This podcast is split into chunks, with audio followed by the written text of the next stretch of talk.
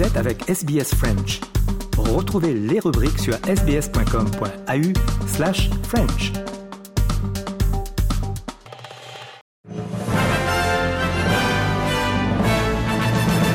Mesdames et messieurs, bonjour et bienvenue dans votre 3 minutes de ce mercredi 16 août 2023. Audrey Bourget aujourd'hui au micro de SBS French News. Le gouvernement australien a annoncé deux plans d'action pour contrer la violence envers les femmes et les enfants au pays. Une femme sur quatre en Australie a vécu de la violence conjugale avec un pourcentage encore plus élevé chez les femmes autochtones. Les plans d'action visent à faire réduire le nombre de femmes tuées par leurs partenaires de 25% par an et supporteront la création d'une organisation pour les familles autochtones. La ministre des Services sociaux, Amanda Richworth, These action plans outline concrete actions and targets that all governments will take uh, to make a real difference to the safety of women and children in this country.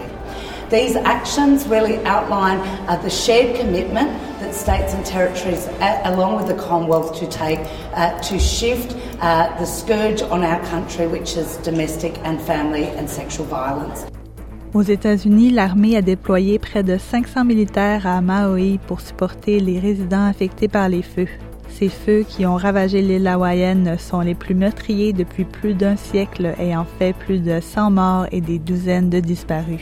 Les ingénieurs de l'armée s'affairent à dégager les routes et stabiliser le service d'électricité. Ils travaillent aussi de pair avec la Environmental Protection Agency pour le retrait des déchets dangereux. La porte-parole du Pentagone, Sabrina Singh, a expliqué que l'armée soutenait la Federal Emergency Management Agency, ou FEMA, dans leurs efforts de recherche et sauvetage. Right now, our efforts, as I mentioned at the top, are really focused on search and rescue and um, working within the community to, to um, whether it's flowing in supplies or um, getting, I mean, knitting closely together with FEMA to make sure that they have everything that they need when they're conducting these search and rescue operations. That's really our focus right now.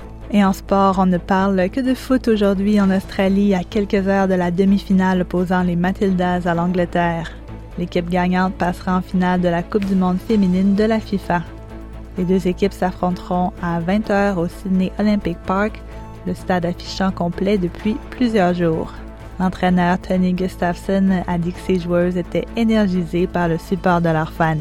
We look at it as a privilege that so many people believe in this team, um, and we feel the support.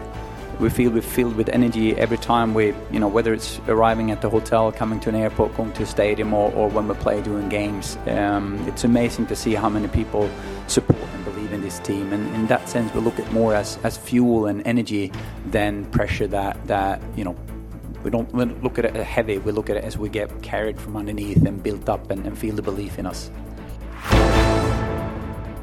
Voilà, messieurs, dames, pour l'essentiel de l'actualité résumée en trois minutes. Je vous souhaite de passer une excellente soirée. Marianne Murat sera avec vous demain pour un nouveau bulletin.